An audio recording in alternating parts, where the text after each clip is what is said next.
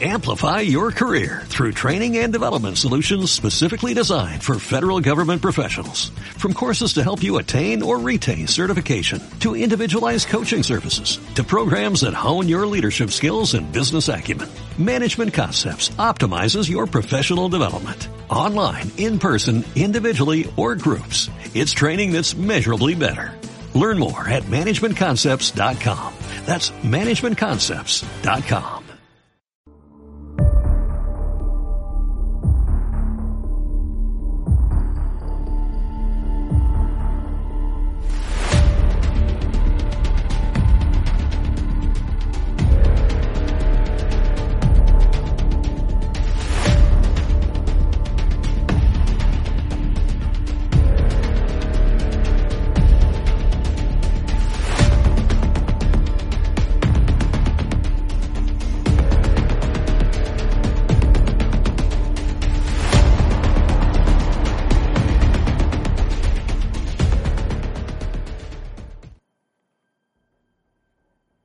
Mi mamá me cuenta que cuando tenía seis años debía recorrer un camino muy largo para llegar a su casa cuando regresaba de la escuela, y en una ocasión en el trayecto se encontró con un niño vestido de charro con ojos muy brillantes. Ella no tuvo miedo, se detuvo y ambos se observaron durante un momento. Un poco después, ella empezó a caminar y el niño hizo lo mismo. El niño imitaba a mi mamá en todo lo que ella hacía. Todo fue igual hasta que llegaron a un río que estaba seco. Aquí el niño desapareció. No es posible que el niño se escondiera, pues no había ningún lugar para hacerlo. Los temas que vamos a tratar fueron investigados profundamente y aquí hablaremos de los puntos que a nuestro parecer son los más interesantes. La veracidad o falsedad de la evidencia no puede ser comprobada en su totalidad por nosotros, ya que siempre habrá verdades a medias y censura en la red porque ellos no quieren que les llevemos la verdad. Bienvenidos a los Eternautas Podcast. Yo soy Diego. Yo soy Lalo. Y yo soy Irving. Y él es Irving. Cuéntanos, Lalo, ¿de qué, de qué se va a tratar el programa de hoy? Hoy vamos a hablar de este, leyendas chingonas. Leyendas, leyendas interesantes, ¿no? ya ni se puede decir esas, esas palabras palabra? porque nos truenan.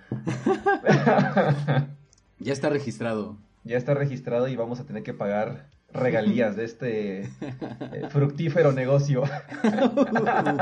no, pero a ver, este, vamos a hablar de, de leyendas y, y cosas tradicionales que todos conocemos, que hemos escuchado, pero como de, de forma muy general, ¿no? Y por general no, no vamos a, a referirnos sino a, a, a entrar a contextos o a definiciones, sino que vamos a platicar con ustedes. Queremos que sea más eh, eh, interactivo el asunto. Sí. Mm, que, que nos cuenten si saben alguna historia, alguna, alguna este, leyenda. Y pues nada, le- les... ¿Y, y qué adaptaciones tienen? Porque eh, de repente una historia es como muy similar, ¿no? Sin meternos tan a fondo, no nos vayamos lejos. La historia de La Llorona, que nosotros creemos que es nuestra, y que de repente la cuentan en Argentina, en Colombia, en Uruguay, diciendo que pues también ellos tienen como su, su adecuación a la historia, ¿no? Sí. Incluso de, de la misma leyenda, de, de dónde o cómo se forma la, el personaje. De hecho, eh, es importante lo que están mencionando porque, eh, como saben, nos escuchan en diversas partes del mundo. Muchas gracias. Ujú. gracias, gracias. Ay, qué famosos. Oh, Ya, de hecho, este, esta semana descubrimos que nos escuchan en, en Japón y yo solamente quiero decir algo. Domo arigato, Mr. Roboto.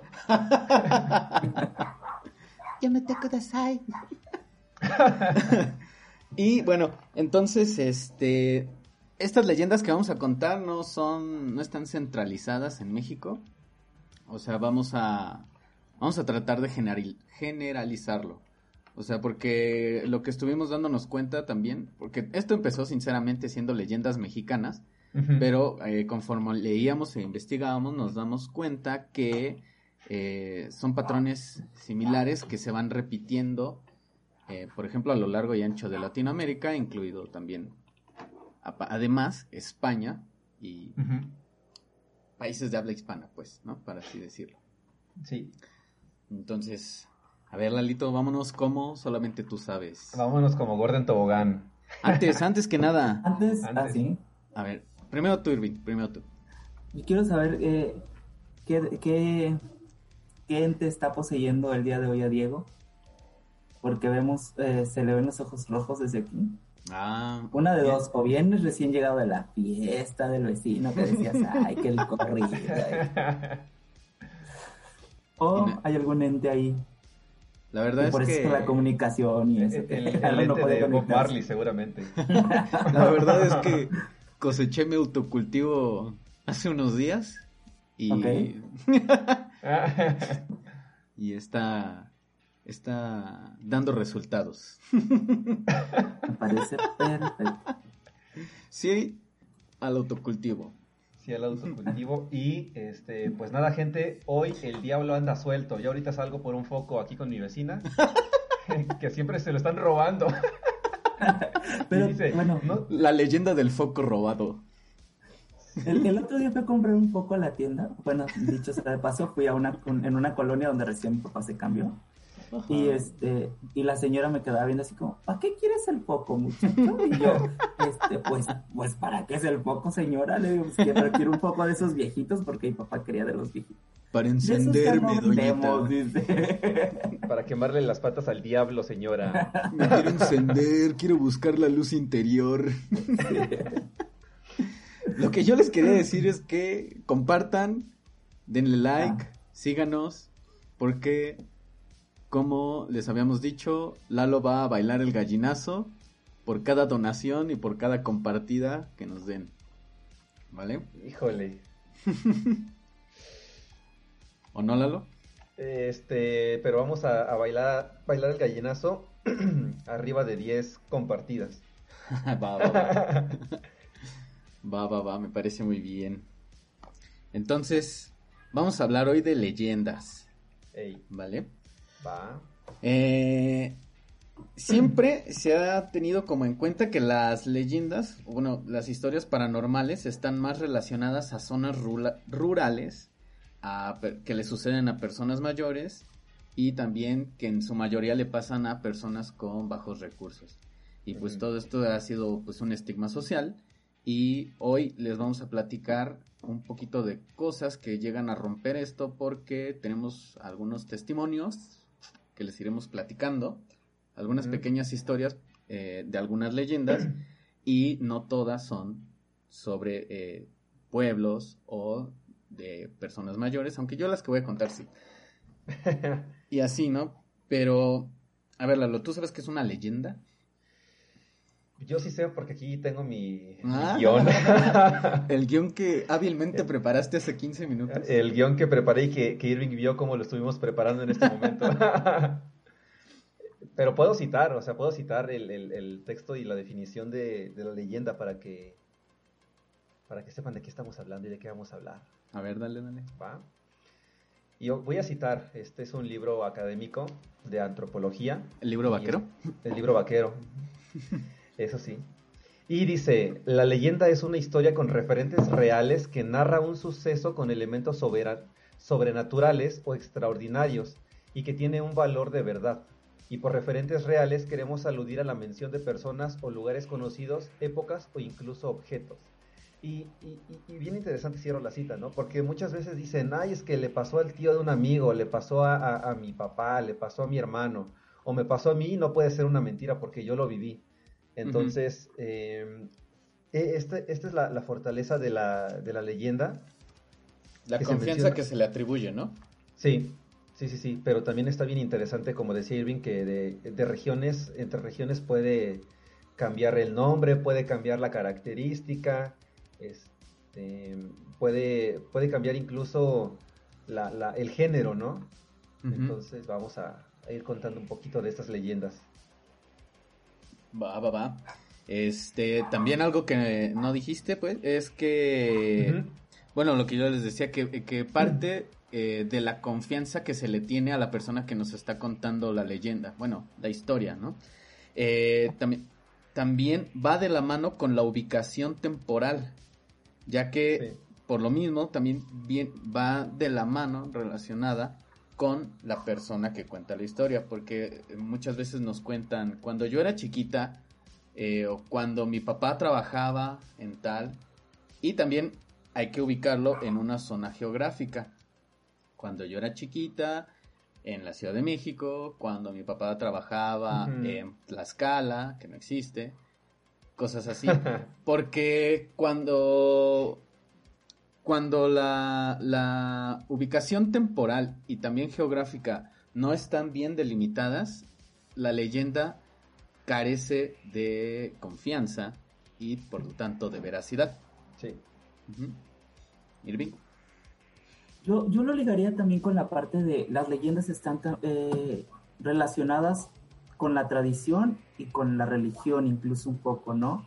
La tradición porque incluso eh, no nos veíamos lejos, hay festividades eh, encaminadas a ciertos santos, ciertos entes, ciertos este, seres, perdón, que, que van o vienen de una tradición, o sea, en el caso, por ejemplo, del lugar donde yo nací, que se llama Puerto Ángel, hay una festividad con, con base a la leyenda de la aparición del ángel. Entonces, por eso se hace la festividad la aparición del santo y por eso ese día, ¿no? Entonces, estamos relacionándolo mucho con la tradición y con la, con la misma religión eh, católica, que es por lo regular donde se ha desarrollado mucho de esto, porque incluso las formas en cómo eh, se desarrolla o se finaliza una leyenda está ligada a, a cómo eh, a través de algún conjuro, algún rezo, alguna oración es que el ser en cuestión desaparece o no cumple el cometido que,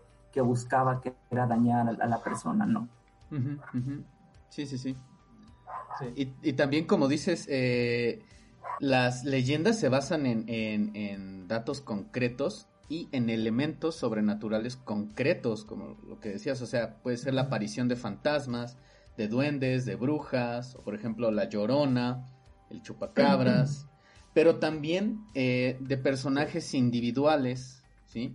Eh, como por ejemplo, me, refiero a individuales tanto de, de, mi persona, bueno, de la persona como de la zona, ¿no? Por ejemplo, eh, la aparición de la niña que atropellaron en esa calle. O sea, no, es como un personaje famoso o así, pero es muy individual porque es una niña, hay una, una solita niña que se la atropellaron y ahora se aparece. No sé si me, me da a entender. Y este también eh, bueno, lo que yo encontré es que tienen similitudes con los mitos o con las historias, este, con los cuentos populares.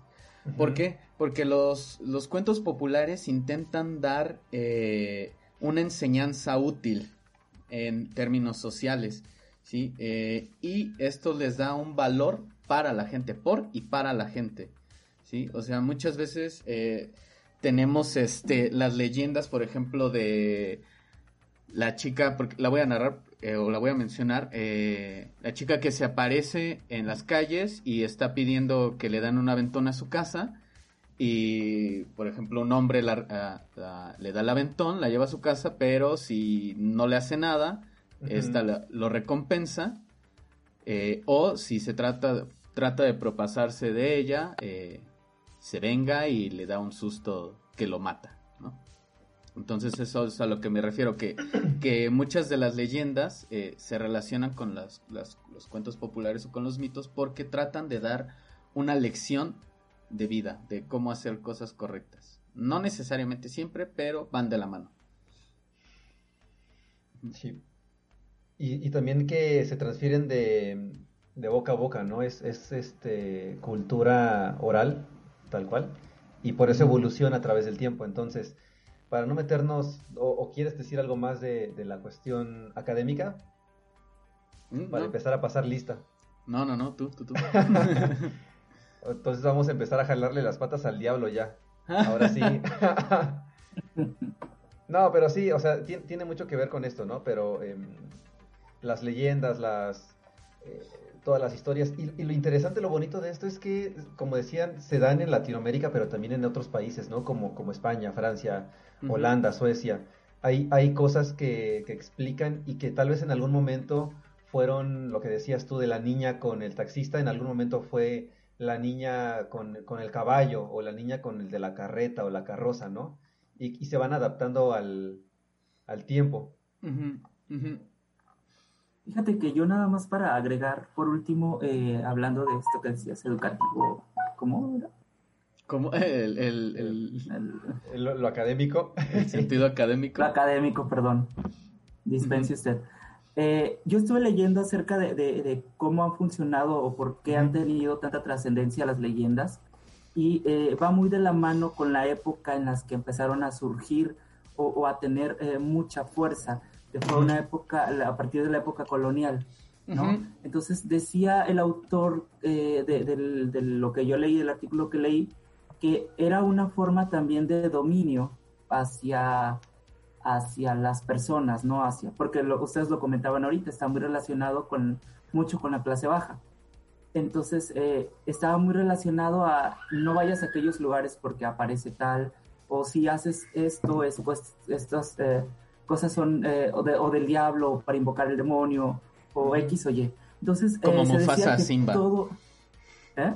Como Mufasa Simba, que no se acercara al cementerio de ah, Exacto.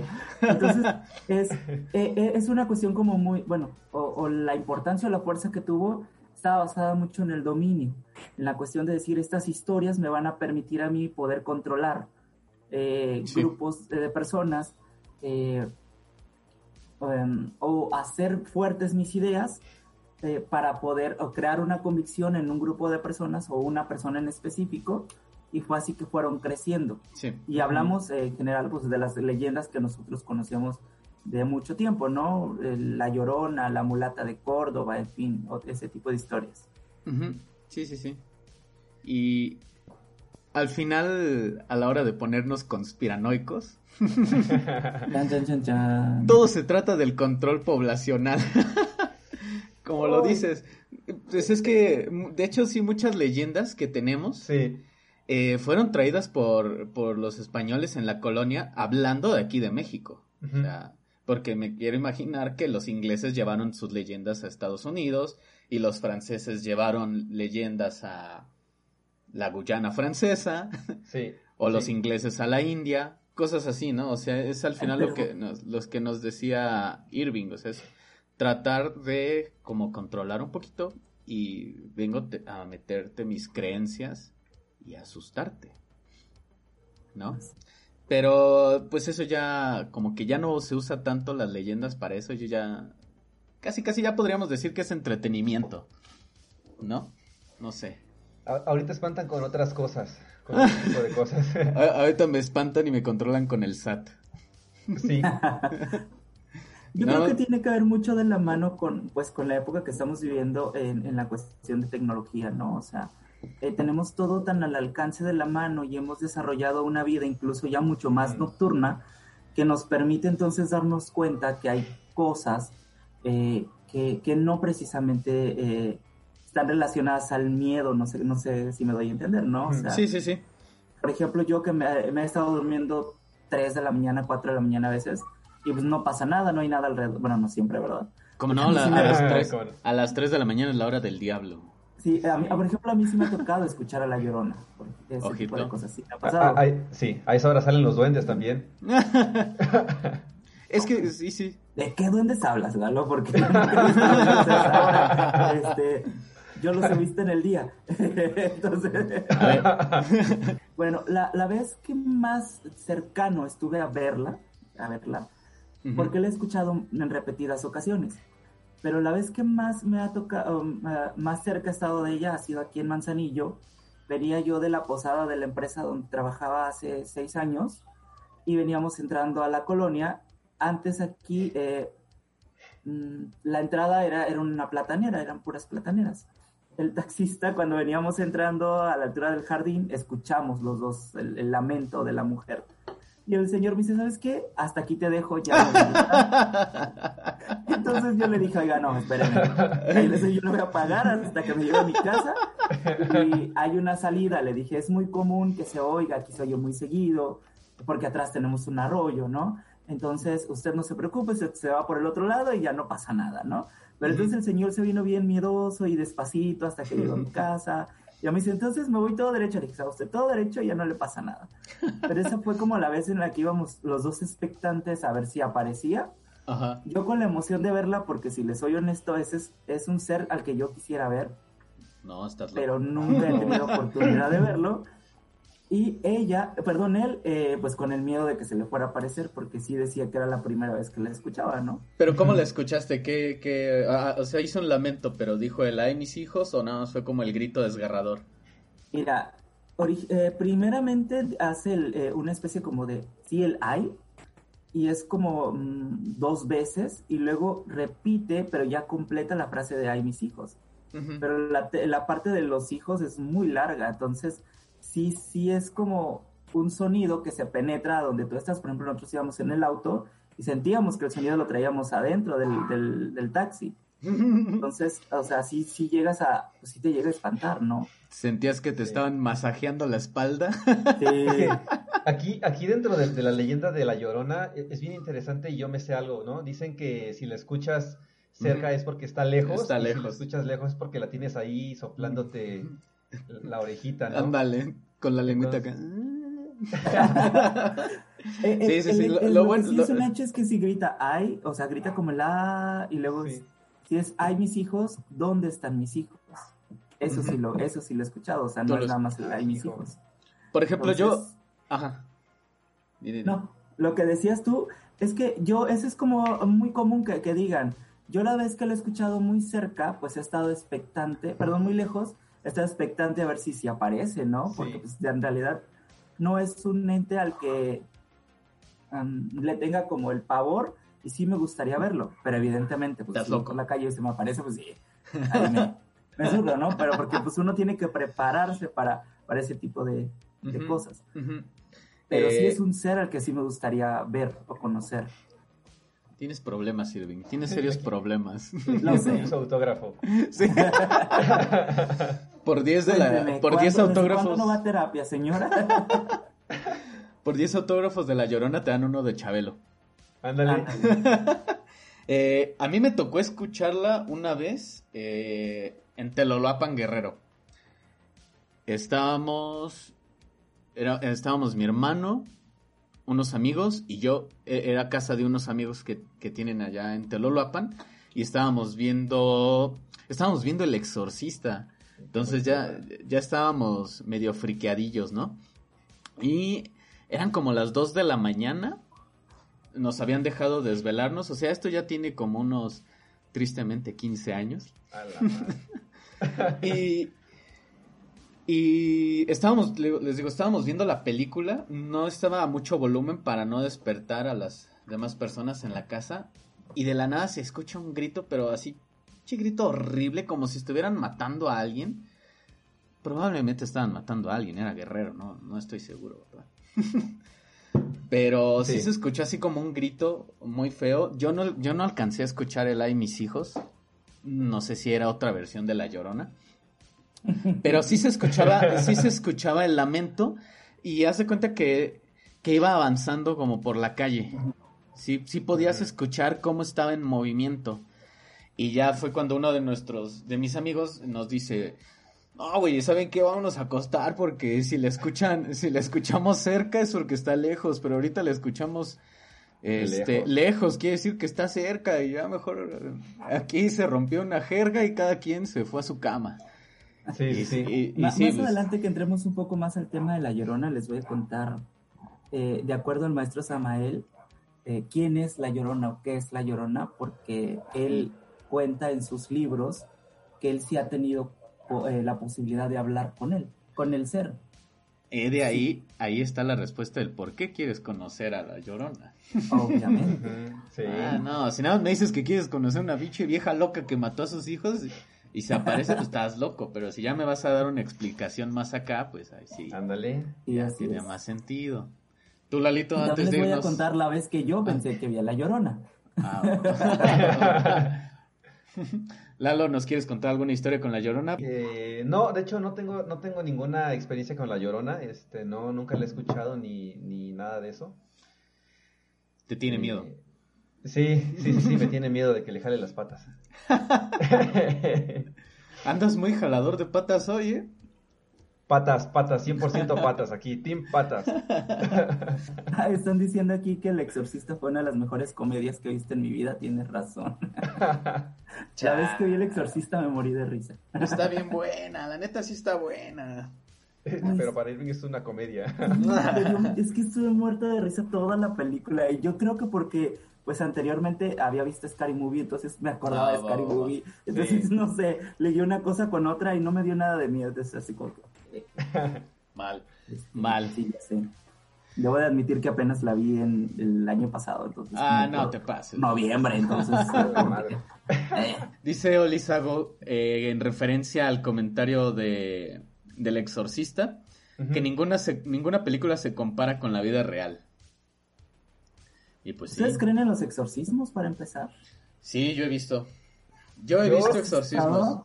Sí, yo he visto exorcismos y se ponen muy, muy locos. Yo no los he visto, pero les he de decir que antes de, desviarme del camino del Señor. ¿De, cuál Señor? A ver, empecemos pues, por ahí. Pues el, el, Señor de los cielos. El, señor. El Señor, el Señor. agradecido con el de arriba. Pero con el de más de arriba, mi pana. Se ha hecho tu amigo.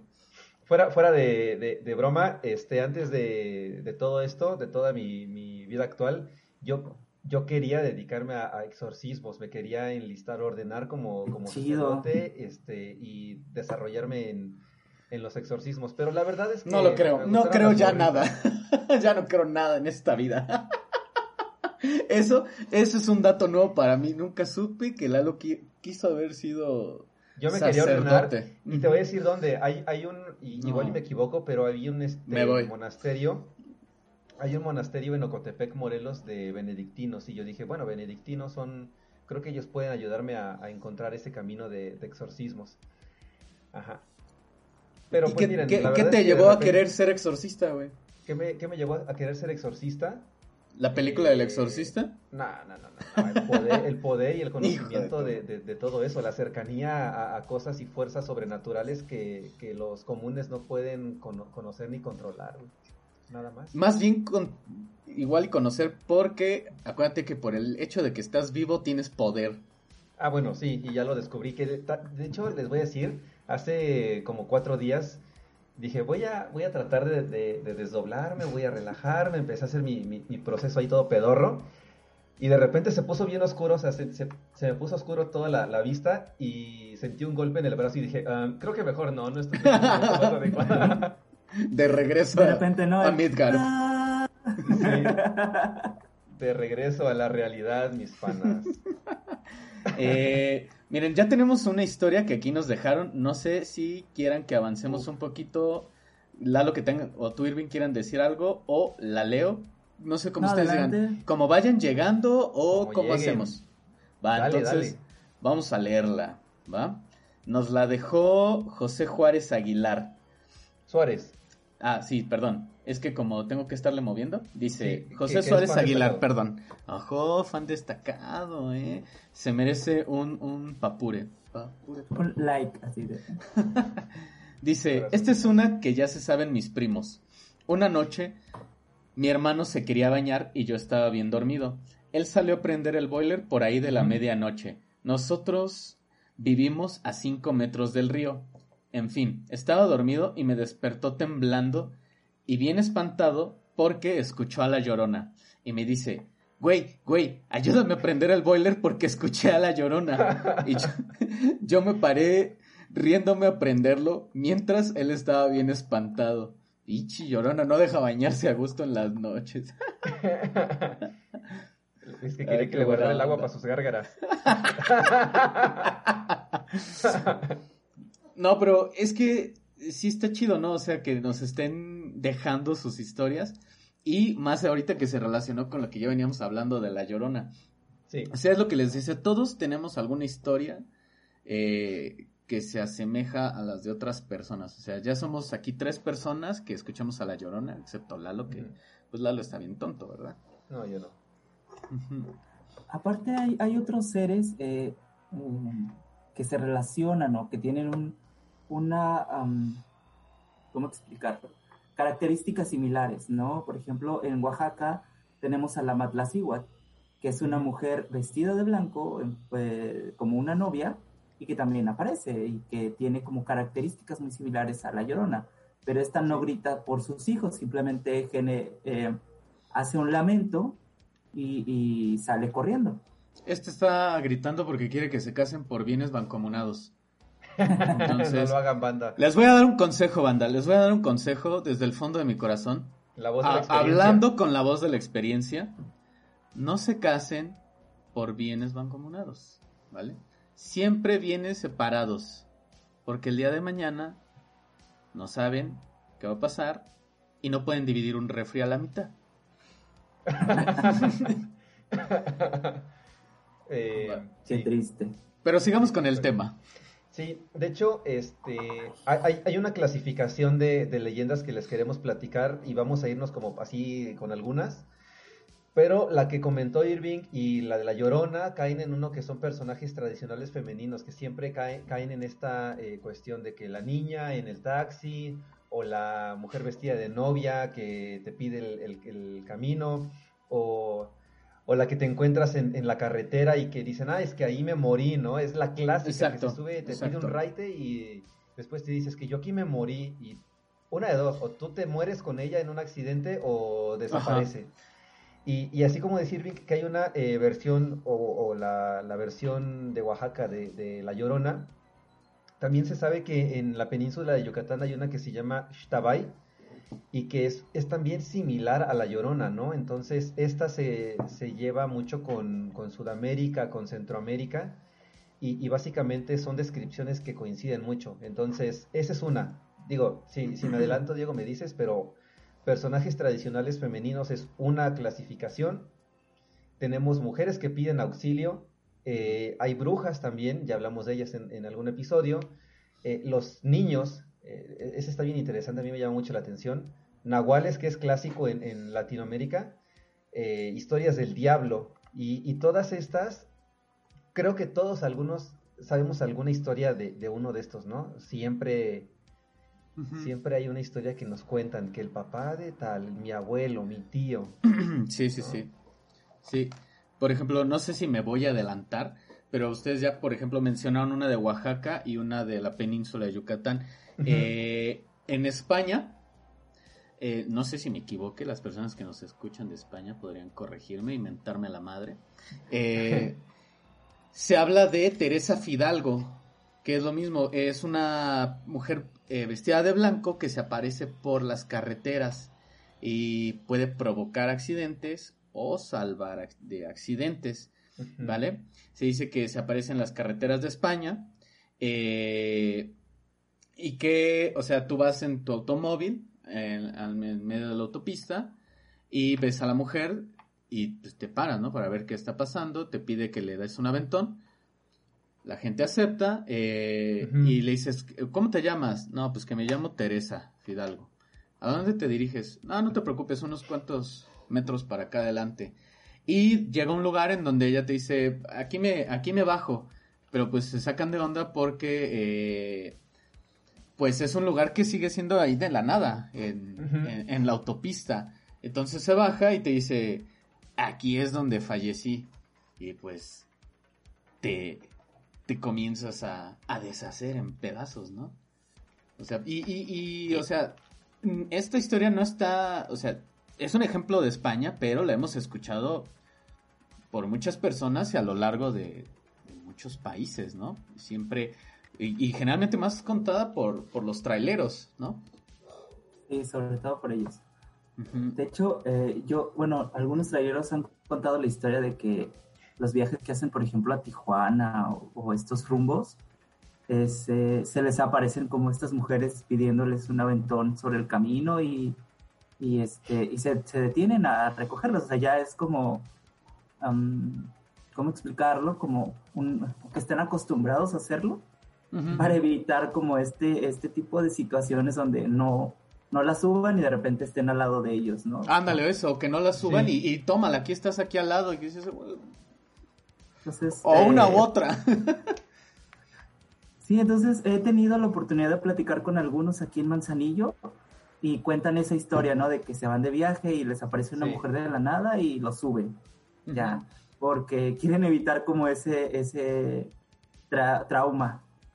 Entonces, yo no sé si en realidad sea como la mujer o el perico, pero una combinación, ¿no? Una combinación, claro. Pero, güey, pobres traileros, o se, o se tienen que cuidar de las mujeres de blanco, o se tienen que cuidar de los encerrones que les dan los narcos para bajarles la mercancía. Qué, qué difícil vida, güey. Triste, de veras. Apoyan a los No hay seguro que los proteja de eso. Sí, la neta. Nos acaba de llegar un comentario, lo, lo leo. A ver, así como vienen. Y dice Olizago, yo les voy a contar una historia. Esta le pasó a mi mamá en Celaya, Guanajuato.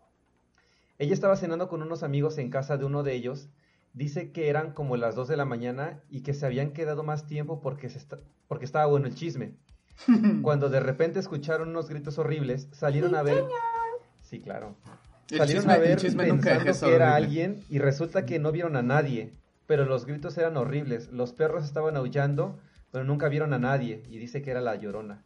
Es que es que es eso, ¿no? También como que siempre se relaciona la llorona y los ruidos, pero eh, a ver, y hace rato les dije, no no he tenido experiencias con la llorona, pero por ese lado sí, de repente los perros empiezan a ladrar de la nada.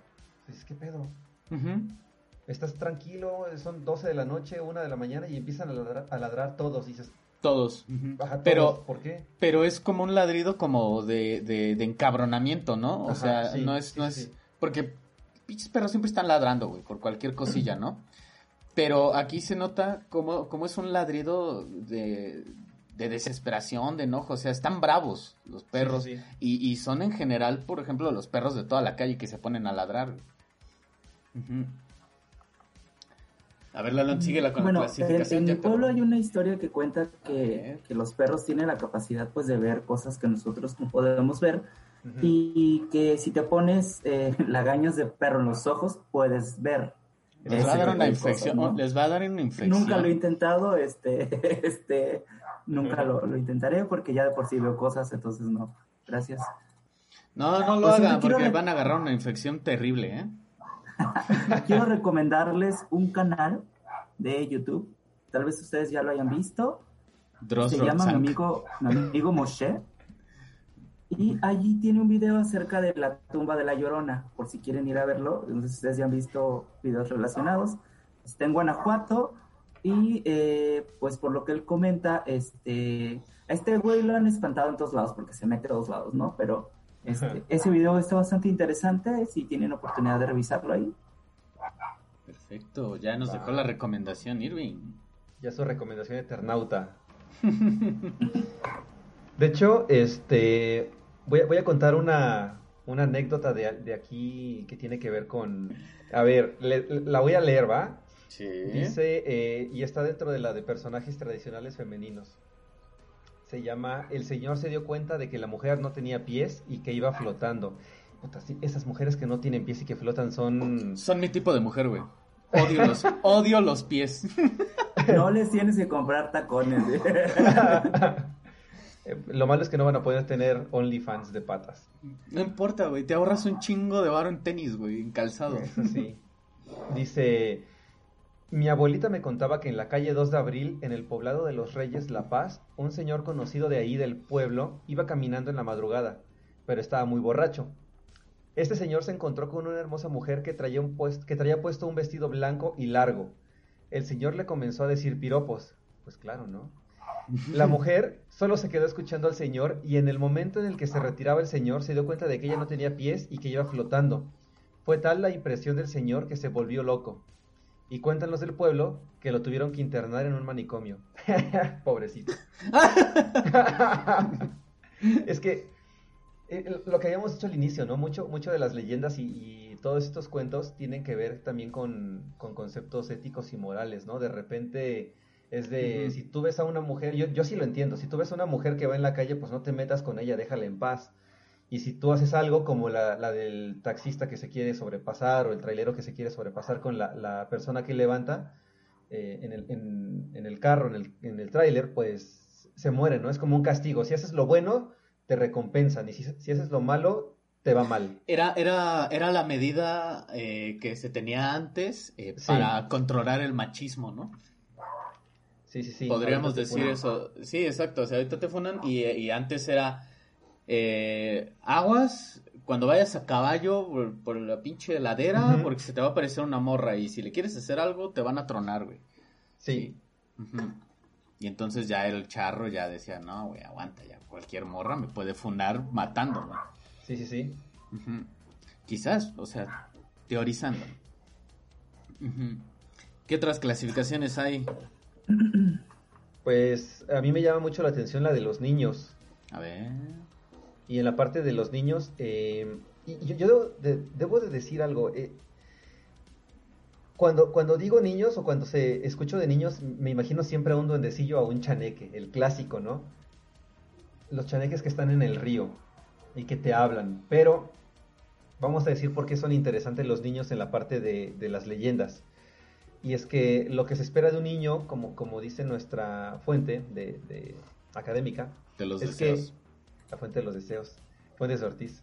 Eh, lo que se espera de un niño es, es que sea bondadoso, ¿no? Que sea como puro, no que sea malo.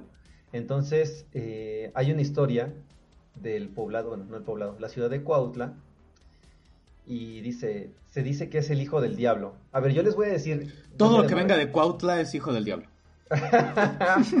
eh, eh Cuautla es, hija del diablo. Eh, dice que mm, mm, mm, mi primo es originario de Cuautla, la ciudad del sitio. Ah, por si no sabía, ¿no? Es, es, heroica ciudad de Cuautla, en el estado de Morelos. Y dice que cuando le preguntó sobre leyendas del lugar natal, le contó la del Choco. Yo nunca he escuchado la del Choco, Cuernavaca, de donde soy, está cerca de, de Cuautla y nunca escuché esta. Pero bueno, Vamos a que las leyendas tienden a ser individuales. Sí, sí, sí, sí. Cuando leí esto de Choco yo dije, pues debe ser Coco, ¿no? Se les fue el, H, pero son, son varias. Entonces dice, Coahuistla es un poblado que creció alrededor de la, hacienda, de la hacienda del mismo nombre.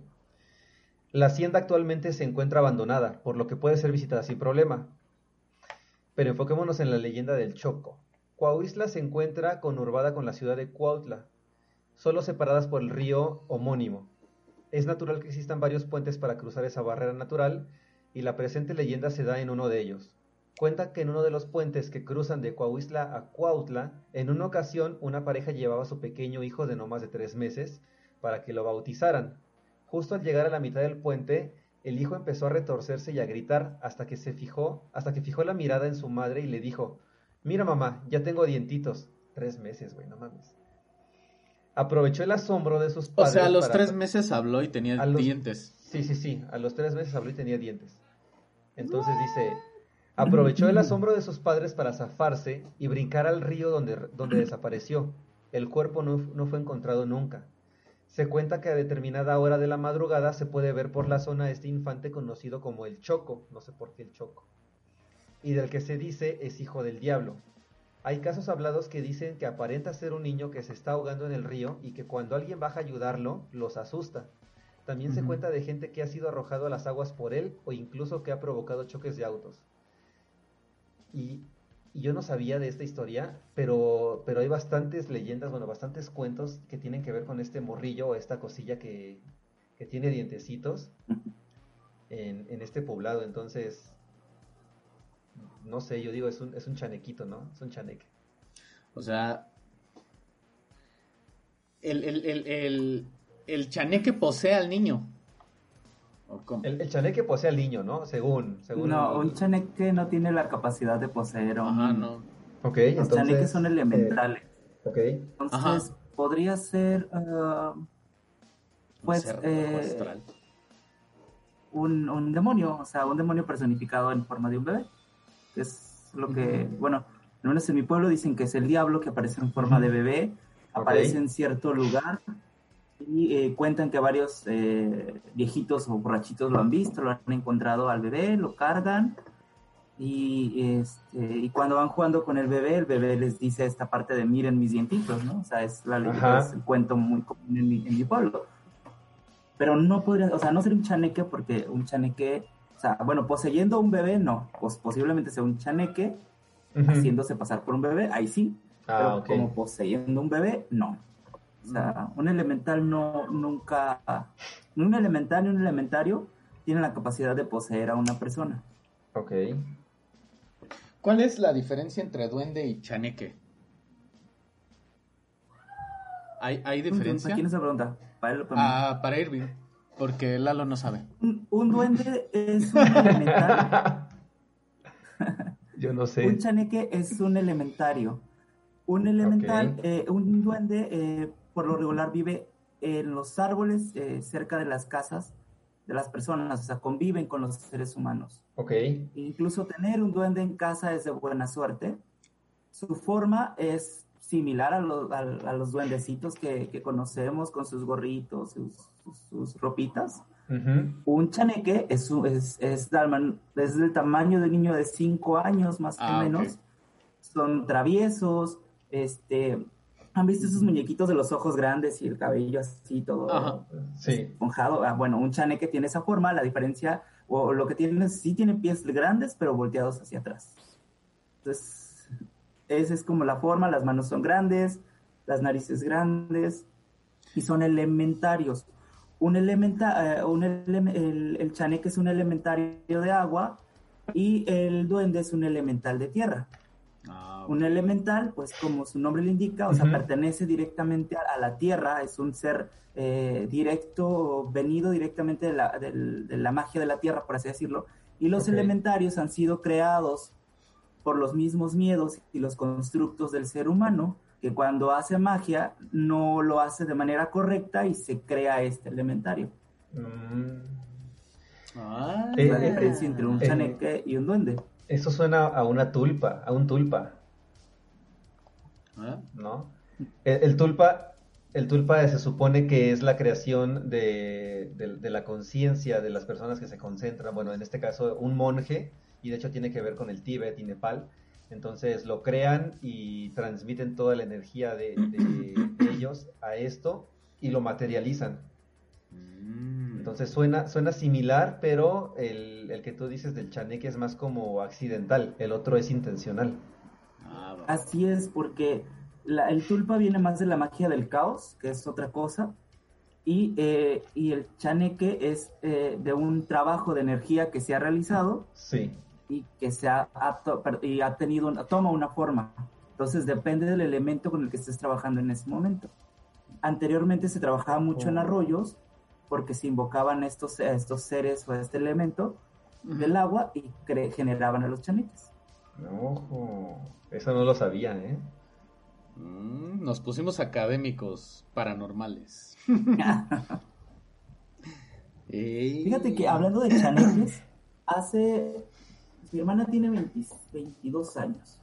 Hace 16 años, más o menos, cuando ella tenía como 6, 5, este, donde vivíamos aparecían muchos seres eh, extraños eh, aquí en Manzanillo.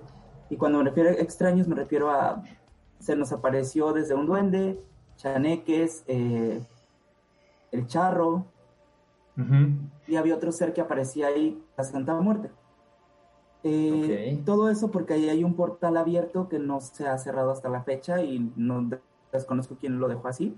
mi hermana estaba mi, mamá arreglándola para llevarla ya al kinder, cuando le empezó a decir que atrás de los baños se le aparecían niños diciéndole que fueran a jugar con ella, y pues era extraño porque ahí solo vivíamos nosotros, ¿no? O sea, la vecina del lado no tenía hijos, era una señora ya grande, y del otro lado pues no había casas.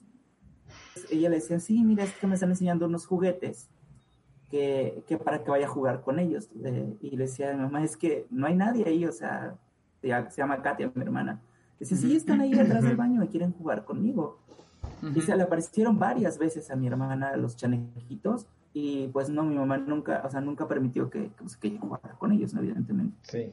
Pero sí, ellos sí son traviesos y lo que tienen estos entes es que pues le gusta jugar con niños, incluso hasta el grado de matarlos, ¿no? E, eso, eso le pasaba a mi hermano eh, nosotros vivíamos en un departamento chiquito en Cuernavaca, cuando éramos muy niños, y mi hermana había tenido como cuatro años, cinco años, y decía que, que los niños le escondían sus juguetes.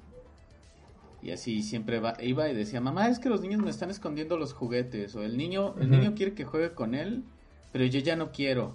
Y así, dormimos en el mismo cuarto, ¿cuál niño?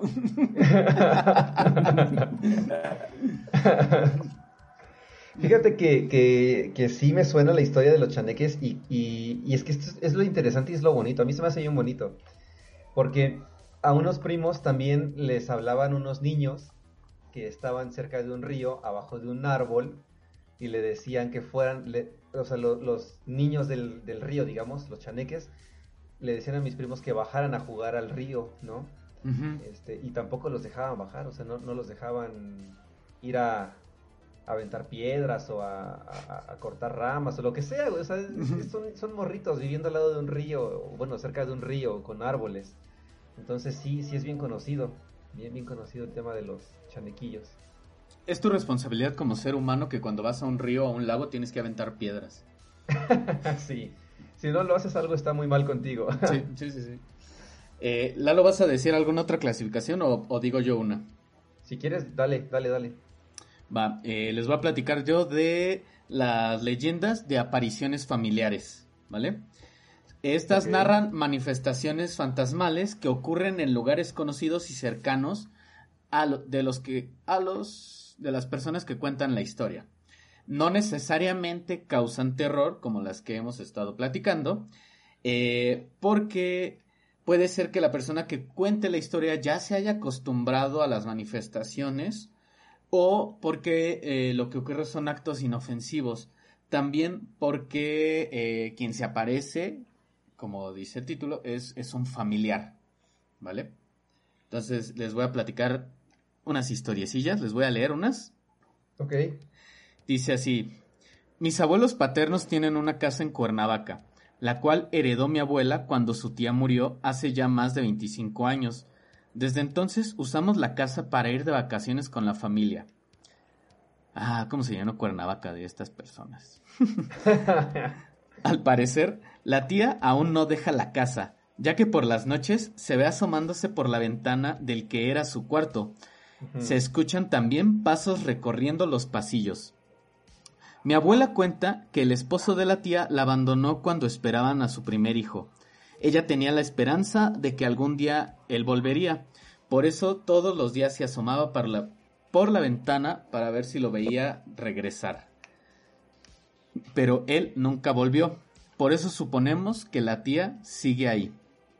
Una ocasión, toda la familia fuimos a casa de Cuernavaca y con mis primos nos quedamos contando historias de terror pasada la madrugada. Nuestros padres nos dijeron que fuéramos a la cama, pero nunca hicimos, pero no hicimos caso un primo vio a su mamá hacerle señas desde la recámara en donde solía vivir la, tía, por lo que él pasó a retirarse, se despidió de nosotros. Regresó pasados unos minutos con cara de confundido y cierto espanto. Nos dijo que en el cuarto no había nadie y que sus papás se habían ido a un bar a tomar y aún no regresaban. Esto lo escribió, lo contó Jocelyn. Eh, en otra historia, rápidamente, dice, en mi familia se dice que los muertos de la familia nos cuidan y que nos visitan para que sepa, para que sepamos que siguen con nosotros. Una ocasión, en Navidad, hace 20 años, estaba toda la familia reunida en casa de mis abuelos para celebrar Navidad. La familia estaba sentada en la sala, recordando a mi bisabuela y la comida que hacía ella para estas fiestas. De repente se apagaron las luces de la sala, pero todas las demás quedaron encendidas. Mi abuelo, que es ingeniero civil, dijo que había un corto en esa parte de la casa. Pero para sorpresa de todos, las luces se volvieron a encender, sin embargo se apagaron otra vez. En eso, la familia comenzó a notar un aroma conocido que venía de la cocina. Olía a buñuelos con miel. Eh, este era un plato que mi bisabuela preparaba muy seguido. Mi abuela fue a la cocina, mi bisabuela, perdón. Mi abuela fue a la cocina y encontró un plato vacío sobre la mesa. Las luces se encendieron de nuevo y mi abuelo dio gracias por la visita y le deseó una feliz Navidad a su mamá. Esto lo escribió Sandra. Como ven? O sea, si nos damos cuenta, son historias de aparecidos, pero no están asustando a las personas, ¿no? Simplemente los familiares se están haciendo presentes. Pero, o sea, mm, en mi opinión, no es por como tachar a las personas, algo así. Es, siento que es más como este cariño que le tenemos a los familiares y, el tratar de forzarlos a que no se vayan, no sé si me, explico, a, mantenerlos aquí, ¿no? No sé, podría ser. O que no pueden pasar a otro no plan. Sé porque Irving es el que, el que sabe de los entes. ¿Ustedes tienen alguna historia, algo así? Que se les haya parecido un familiar. Yo, este, bueno, cuando yo era niño y tenía seis años, descubrí que podía ver cosas y podía hablar con seres eh, que no estaban vivos. Hasta ese momento lo descubrí, porque antes yo hablaba en general y no, no sabía si la persona estaba viva o muerta, digamos así. Entonces, yo lo supe hasta la noche que falleció la esposa de mi, la segunda esposa de mi abuelo. O sea, bueno, antes de, eh, cuando esta señora fallece, mi abuelo eh, nos contaba que él podía ver a la Matlaciguat muy seguido. Él, la veía muy, eh, constantemente. Y cada. cuando falleció la mamá de mi mamá, se le apareció. Y cuando murió esta señora también se le apareció. Él estaba con los amigos en la playa, en el rincón de la playa, tomando los mezcales. Y en ese entonces eh, las playas, que es la playa de Puerto Ángela principal con Playa Panteón, no estaban conectadas eh, por el... Actualmente hay un, no sé, como un maleconcito. Y eh, no estaban conectados, era directamente el mar que pegaba sobre las rocas. Ellos vieron que bajó del, del cerro una mujer vestida de blanco, eh, había una malla para que no pasaran, digamos, a las rocas por lo peligroso, y la mujer esta simplemente brincó la malla, se acercó a ellos y llegó directamente con él. Mi abuelo se llamaba Daniel, y llegó y le preguntó así, Daniel, ¿para dónde está el panteón? y entonces él lo primero que hizo pues fue decirle, no, el panteón está detrás del cerro que acabas de bajar, ahí vas a encontrar el panteón. Entonces ellos vieron cuando la mujer dio vuelta, eh, siguió caminando, no vieron que, tu, que fuera dejando huellas en el mar, o sea, en, la arena, y atravesó la valla y siguió caminando sobre las rocas. Entonces era una tarde, entonces mi abuelo ahí como que cayó en cuenta de a ver cómo sabe mi nombre, si yo no sé quién es, digo que dice él que hasta la borrachera se le bajó, ¿no? Y esa fue la segunda vez que esta mujer se le aparece, entonces él corre y dice, ¿saben qué? Me tengo que ir porque no es la primera vez que ella se me aparece. Y cuando él llega a su casa, pues encuentra a, su esposa ya, ya muerta. Eh, esa noche mi mamá, este, pues bueno, le hablan para que vaya a ayudarle a mi abuelo con los preparativos del funeral y todo, porque pues fue de imprevisto la, señora no estaba enferma, era una mujer joven y simplemente pues le dio un paro cardíaco, no saben qué le causó y pues falleció. Fulminante. Entonces mi papá estaba por llegar del trabajo, pero igual, o sea, andaba en, las aguas. Y cuando él llega, llega ya de noche, entonces le dice a mi mamá, ¿sabes qué? No me voy a pasar porque acabo de ver a una mujer que estaba sentada allá afuera eh, en las, eh, vivíamos cerca de un arroyo y no, o sea, ya es muy noche, no quiero pasar porque pues el niño este, se le va a pegar el mal aire que se le conoce, ¿no? Pues me quedé yo a dormir adentro solo.